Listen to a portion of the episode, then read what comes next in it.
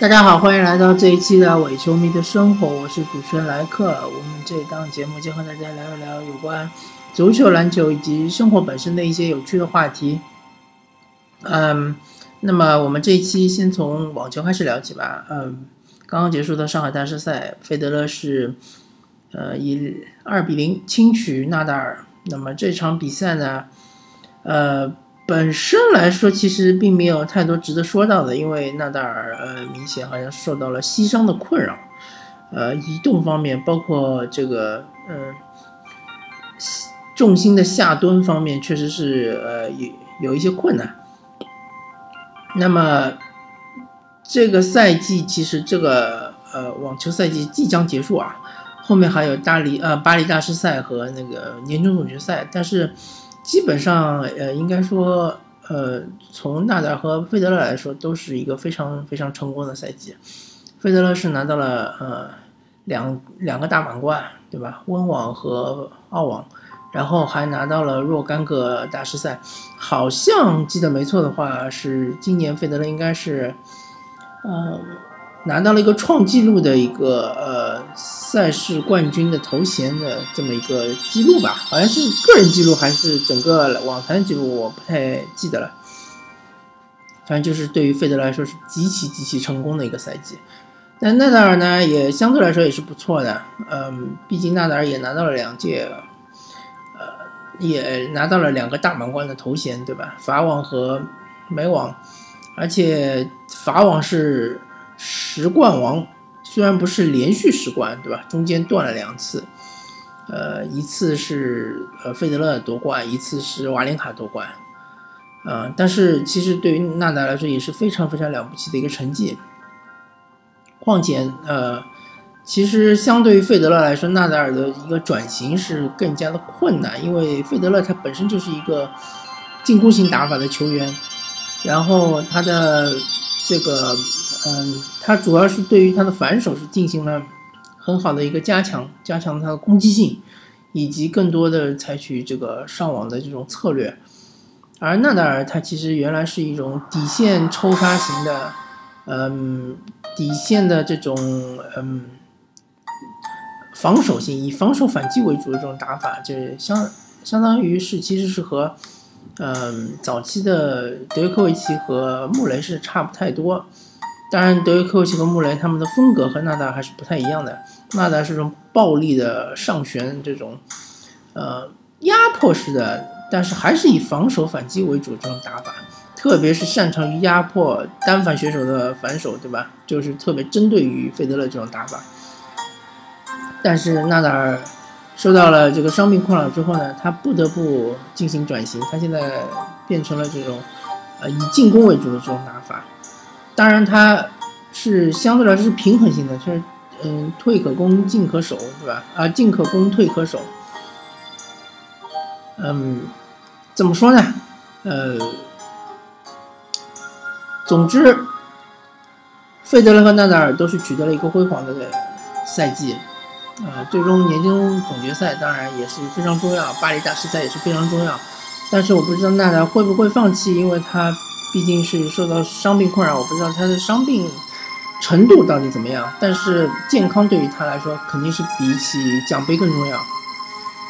嗯，如果他能保持健康的状态，我相信呃，今后两年至至少他能拿到两个大满贯。我所说的就是法网，法网他是有统治级的地位。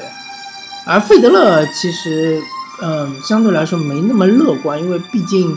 呃，德约科维奇和穆雷下个赛季即将回来，那么不知道他们回来之后状态怎么样？如果他们的状态是不能调整到最高的话，最好的话，那么也许费德勒在温网上面的统治力还会继续延续，但是在两个硬地赛场，澳网和呃美网的话，费德勒其实相对来说是没有这么大的优势。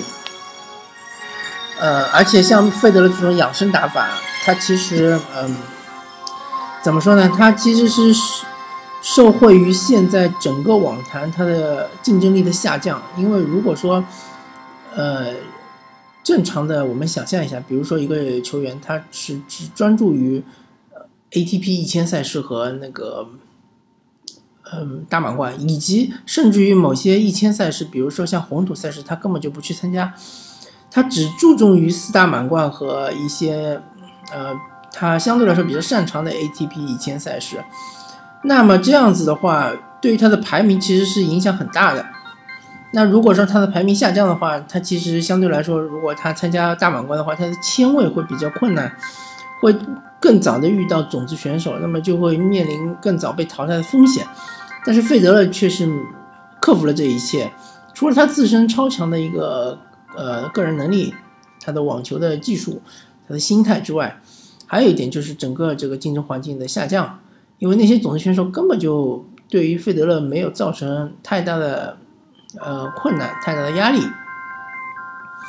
那么这样子的话，他其实这个战略就可以实施。但是如果说，假如有一天，呃，我觉得九五九零后选手其实是已经是没什么希望了，这些选手已经定型了，也没有太多的可能性超越四巨头。那么九五后呢，呃，有那么一点希望，但是目前看上去好像还是，呃。有点差距，但如果有一天九五后的选手有一到两个选手起来的话，那么就会造成一个群雄割据的这样一个局面。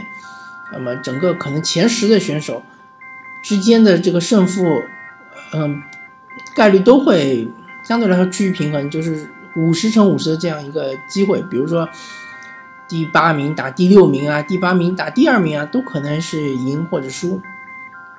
这种情况下，嗯，费德勒他这种战略其实就很难再实施了，因为他可能在，比如说八分之一决赛或者是八强的时候，在大满贯啊，嗯，八分之一决赛八强的时候就已经遇到前十位选手，那他有可能有一种情况就，嗯，只有两种可能性，一种就是极大的消耗，然后晋级下一轮，或者说就被淘汰，对吧？那极大的消耗进入下一轮。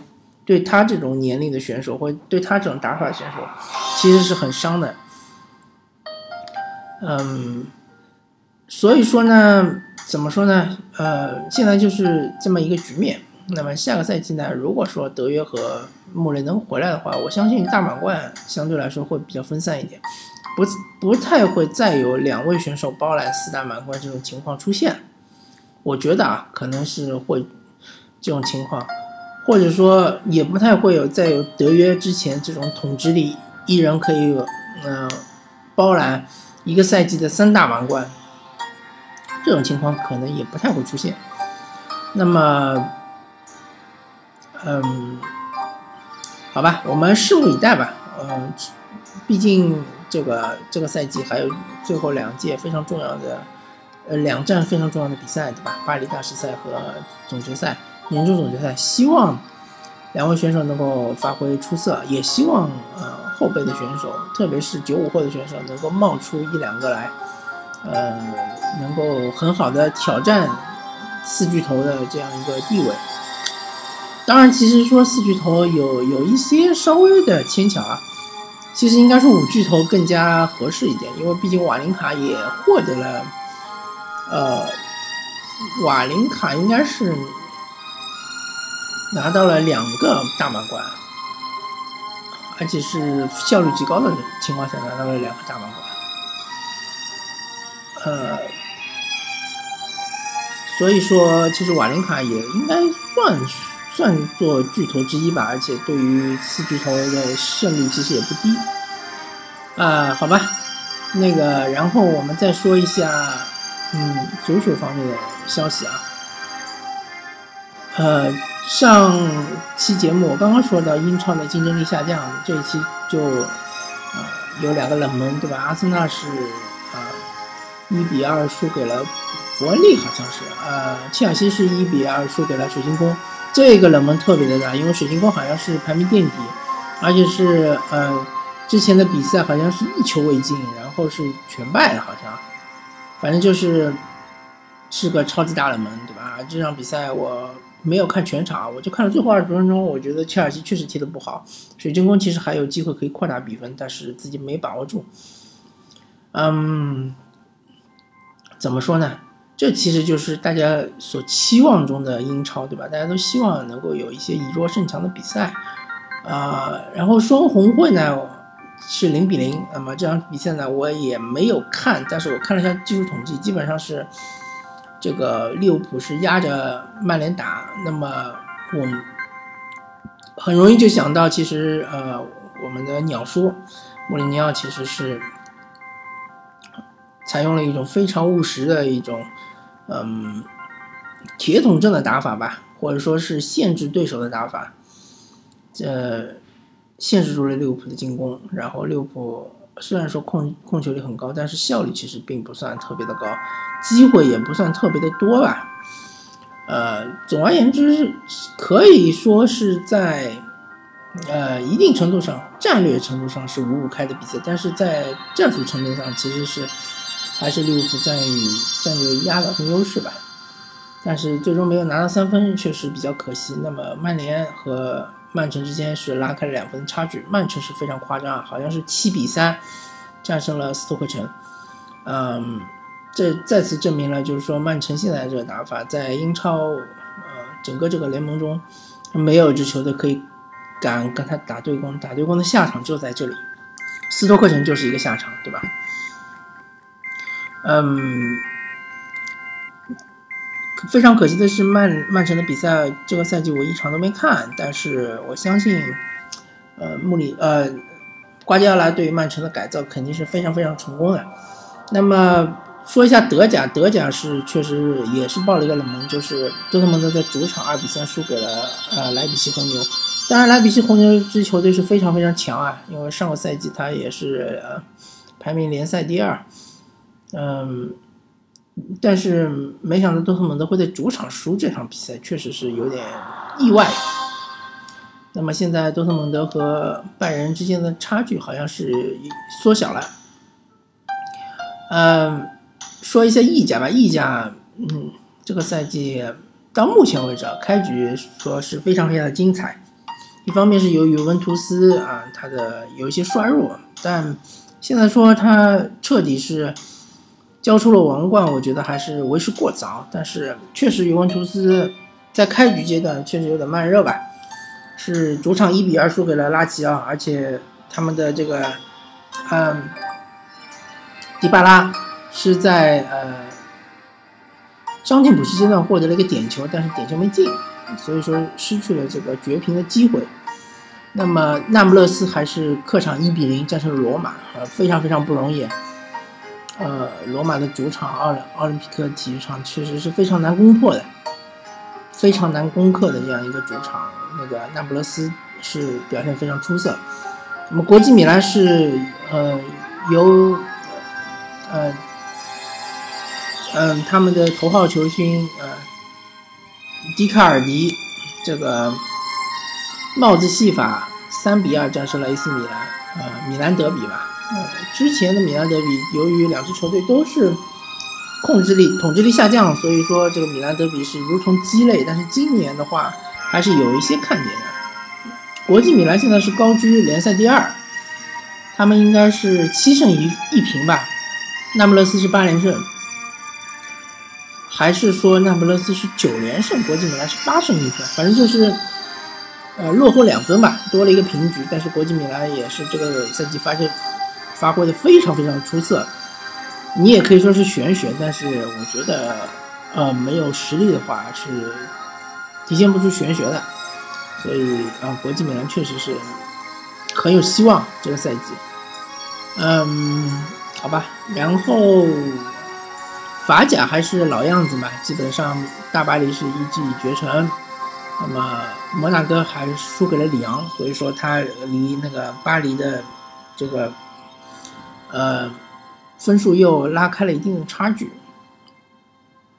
那么西甲的话，嗯，马竞是主场一比一战平了巴萨。其实马竞这块硬骨头确实是，不管是巴萨也好，皇马也好，都是很难啃的。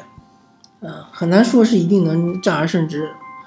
巴萨原来是一直是克马竞的，但是这这场比赛好像巴萨这个发挥是比较一般。那么皇马是战胜了。